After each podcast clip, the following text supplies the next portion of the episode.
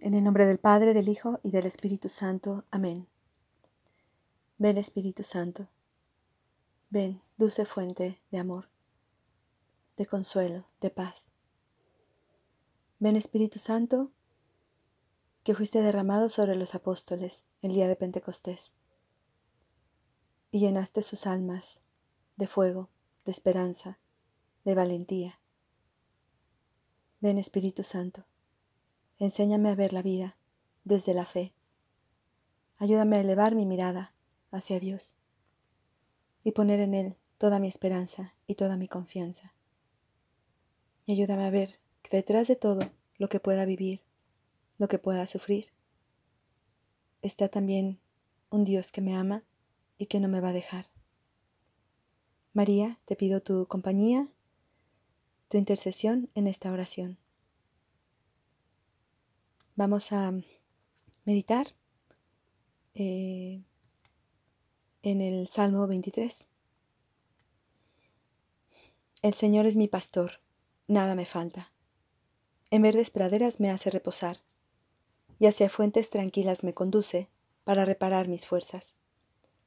Por ser un Dios fiel a sus promesas, me guía por el sendero recto. Así, aunque camine por cañadas oscuras, nada temo porque tú estás conmigo. Tu vara y tu callado me dan seguridad. Tú mismo me preparas la mesa a despecho de mis adversarios. Me unges la cabeza con perfume y llenas mi copa hasta los bordes. Tu bondad y tu misericordia me acompañarán todos los días de mi vida, y viviré en la casa del Señor por años sin término. Palabra de Dios, te alabamos, Señor. La palabra de Jesús es capaz de llenar de gozo y de paz nuestro corazón. Y así lo llena este salmo. La palabra de Jesús, la palabra de Dios. Dios se nos presenta como el buen pastor. Qué imagen tan llena de ternura y de amor. Un pastor tiene ante todo la misión de cuidar, de proteger la vida del rebaño. Pero no lo protege en general, sino que protege a cada una de sus ovejas, porque las conoce, porque las ama, porque son suyas. En otro momento, también Jesús nos va a decir que Él conoce a cada una de sus ovejas por su nombre y sabe lo que cada una necesita. Y Él lo provee, porque es Dios, Todopoderoso. Y también porque una de las características más grandes del amor es cuidar, es proteger, es alimentar, es cuidar la vida. Y si es necesario incluso, dar la propia vida para que la persona que uno ama tenga vida. ¿Cuántas veces vemos este ejemplo en madres que están día y noche al lado de sus bebés enfermos, de sus hijos enfermos? Porque quien ama de verdad lo primero que quiere es que la otra persona tenga vida. Podría decirle en su corazón, quiero que vivas y que vivas en plenitud. Y Jesús se nos presenta como aquel que quiere que tengamos vida y vida en abundancia.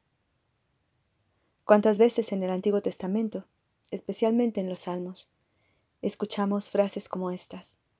El Señor es mi escudo y mi defensa. El Señor es mi baluarte. O en otro salmo, aunque un ejército acampe contra mí, no temeré ningún mal. Otro más, el Señor es mi fuerza, mi roca, mi salvación. en otro, me rodeaban pueblos numerosos, pero el Señor me ayudó. O en el 120, levanto mis ojos a los montes. ¿De dónde me vendrá el auxilio? Y el salmista responde, El auxilio me viene del Señor, que hizo el cielo y la tierra. Qué precioso este salmo. El auxilio me viene del Señor, que hizo el cielo y la tierra. Nosotros somos sus ovejas, pequeñas, frágiles, acechadas continuamente por lobos. ¿Cuáles son estos lobos? Estos lobos con los que nos enfrentamos en, en este momento de, nuestra, de nuestro mundo, ante esta pandemia, por ejemplo, ante las consecuencias de lo que estamos sufriendo. Por ejemplo, la desilusión, el miedo, los fracasos, los problemas económicos, las falsas concepciones de nosotros mismos, los vicios, los temores, la enfermedad, la muerte. ¿Cuántos lobos hay que nos están acechando y que no quieren que tengamos una vida plena? Hoy te invito a buscar tu ayuda, no en tus recursos, no en tus recursos personales, físicos, materiales, o en las personas, o, no sé, en tantos otros medios que podemos encontrar de manera material. Que, y no digo que esto sea malo, esto es muy bueno, pero hay que recordar, y tal vez no hace falta recordarlo porque simplemente así nos vemos en nuestra realidad, que somos pequeñas ovejas, pequeñas ovejas, pero del rebaño amado de Dios. Y recordar que tienes un pastor. Y, elevar tu mirada, elevar nuestra mirada, levantar nuestros ojos y en oración preguntarle, por decir así, a nuestra alma, como dice el Salmo, ¿de dónde me vendrá el auxilio ante todos estos lobos? Y respondernos con absoluta certeza, con absoluta confianza, lo que decía el Salmo 120. El auxilio me viene del Señor, que hizo el cielo y la tierra. Nada más y nada menos. Del Señor que hizo el cielo y la tierra, del Todopoderoso. Repite mucho esto en tu corazón. Mi pastor es el Señor que hizo el cielo y la tierra. Aquel al que el leproso se acercó y le dijo, eh, si quieres puedes curarme. Y el Señor dijo, quiero. Aquel que el centurión romano se acercó y le dijo, basta que digas una palabra y mi criado quedará sano. Ese es mi pastor. Ese es el que me ama. Ese es el que me ha llamado. Ese es el que ha dado la vida por mí. Por eso este Salmo 23 asegura lleno de, lleno de confianza, el Señor es mi pastor, nada me falta. Pon tu mirada en Él, eleva tu mirada hacia Él. Luego dice también, aunque camine por callados oscuros, nada temo, porque tú estás conmigo. No dice que el pastor no nos llevará por callados oscuros. No nos llevará por momentos de dificultad. El hecho de ponernos en manos de Dios, de creer en Él, de rezar, de ser personas buenas, no nos va a privar de los momentos de oscuridad, de dificultad, de sufrimiento. Y a veces tendremos que pasar por sufrimientos grandísimos. Pero, en medio de este sufrimiento, saber que el Señor está con nosotros. Nada temo porque tú estás conmigo. Tú estás conmigo. Tú no vas a dejar que mi barca se hunda Tú no vas a dejar que el lobo me coma. Tú no vas a permitir el mal en mi vida. También decía San Pablo, todo se convierte en bien para los que aman a Dios. Todo se convierte en un bien cuando tenemos ese amor a Dios. Todo se convierte en un bien. Por ejemplo, la enfermedad. La enfermedad es un mal físico, pero cuando tenemos fe, podemos unirnos a Dios, podemos unir nuestro sufrimiento a Dios y nuestro, nuestro sufrimiento se eleva a un medio de santificación para nosotros y a un medio de salvación para la humanidad. Los problemas económicos, nuestros miedos, todo, todo podemos unirlo a Dios y todo puede ser fuente de bendición, incluso la muerte. Tal vez en este momento de la pandemia, una de las cosas que más nos pueden em, acechar con, con temor es la muerte. Pero si creemos en Dios, si creemos en su amor y en su misericordia, nuestro corazón se puede llenar de paz y de tranquilidad. ¿Qué es la muerte? Es un paso hacia la vida, y hacia la vida más plena, hacia la vida eterna, donde contemplaremos a Dios cara a cara, donde Él mismo enjugará nuestras lágrimas, donde nos abrazará. Ya no habrá dolor, ya no habrá sufrimiento, ya no habrá tristeza. Es la plenitud del cristiano, la plenitud de la persona que ha creído en Él. Una vida sin fin, una vida llena de gozo, de paz. Tenemos miedo de morir, porque nos olvidamos de todo lo que viene después de la muerte. Lo que tenemos que hacer y en esta vida es prepararnos, porque va a ser el encuentro definitivo con Dios, lo vamos a ver cara a cara.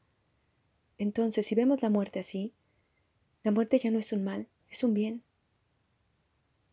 Tenemos que poner nuestro corazón en Dios. Y si se han ido algunas de las personas que amamos, o tenemos miedo de que se vayan, hay que pedirle a Dios esa confianza. Y hay que saber que estamos hechos para esa vida eterna, que esta de aquí es cortita, es pequeña. Y allá tendremos ese gozo y esa paz que no se acabará jamás. Una, si me permite, una experiencia personal. Recuerdo cuando mi mamá murió. Tal vez fue uno de los dolores más intensos que he podido tener en la vida. Pero recuerdo también que a partir de ese momento mi corazón se elevó a Dios diciendo, quisiera yo también llegar ahí donde está ella. Y pensé, Dios es demasiado sabio, porque se lleva a los que amamos para que también nosotros de alguna manera tengamos el deseo de estar con ellos. Si el cielo por el cielo no nos no, no se nos antoja, se nos antoja por las personas que tenemos allá. Tal vez lo que estoy diciendo es duro, pero es real. Hay que poner nuestro corazón allá, en lo que dura para siempre, y es lo que nos invita a la Pascua. Dice continuamente San Pablo, si habéis resucitado con Cristo, no, no pongáis más los ojos en los bienes pasajeros, sino en aquellos que duran para siempre.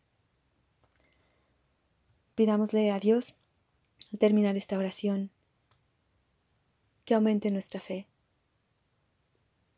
que nos ayude a ver la realidad de la vida y de la muerte desde sus ojos, que nos ayude también a saber que estamos en manos de un pastor que nos ama, y que si no nos quedaba claro que nos amaba, dio su vida por nosotros, de la manera más terrible. Dios se hace hombre y da su vida por nosotros para salvarnos. ¿Acaso puede hacer algo más para que le creamos? ¿Para que creamos que nos ama? ¿Para que creamos que está con nosotros? Dios es un, Dios, es un Dios fiel a sus promesas y nos ha prometido que si creemos en Él tendremos la vida eterna.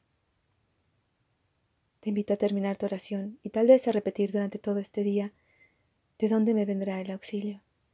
El auxilio me viene del Señor que hizo el cielo y la tierra. Y cuéntale al Señor, ¿quiénes son esos lobos que te quitan la paz? Pero responde a todos esos lobos, mi auxilio me viene del Señor que hizo el cielo y la tierra. Nada temo, porque tú estás conmigo. Te damos gracias, Señor, por todos tus beneficios a ti que vives y reinas por los siglos de los siglos. Amén. Cristo Rey nuestro, venga tu reino.